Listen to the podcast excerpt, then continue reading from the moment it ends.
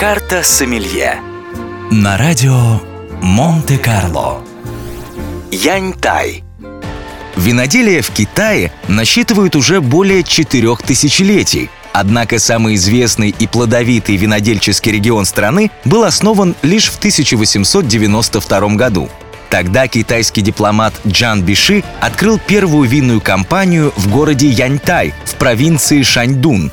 Яньтай с трех сторон омывается морем. Здесь почти никогда не бывает слишком холодно или слишком жарко, что делает его идеально подходящим местом для выращивания винограда. Правда, как показывает история, не всякого.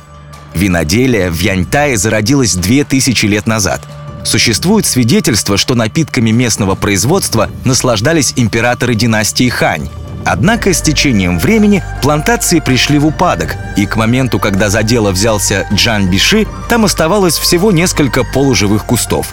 Первые полмиллиона виноградных лоз предприниматель импортировал из США, но они принесли мало плодов, которые к тому же были не слишком сладкими. Лоза, завезенная из Европы, повела себя не лучше – на китайской почве выжило лишь 30% кустов.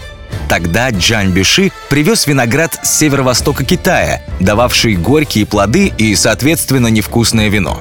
Предприниматель привил их к выжившим американским и европейским лозам и получил новый местный сорт винограда, отличавшийся невероятной сладостью и хорошим цветом. К тому же он оказался устойчивым к насекомым, болезням и холодам, с тех пор дела компании Джана Биши пошли в гору. Сегодня Янь Тай – признанный лидер винной промышленности Китая, на чью долю приходится более 40% всего китайского вина. Город по праву называют китайской столицей виноделия. Этот почетный статус был присвоен Яньтаю еще в 1987 году, единственному из всех азиатских городов – с 2007 года там проходит Международный китайский фестиваль вина, ежегодно собирающий более тысячи ведущих компаний мира. Карта Сомелье На радио Монте-Карло.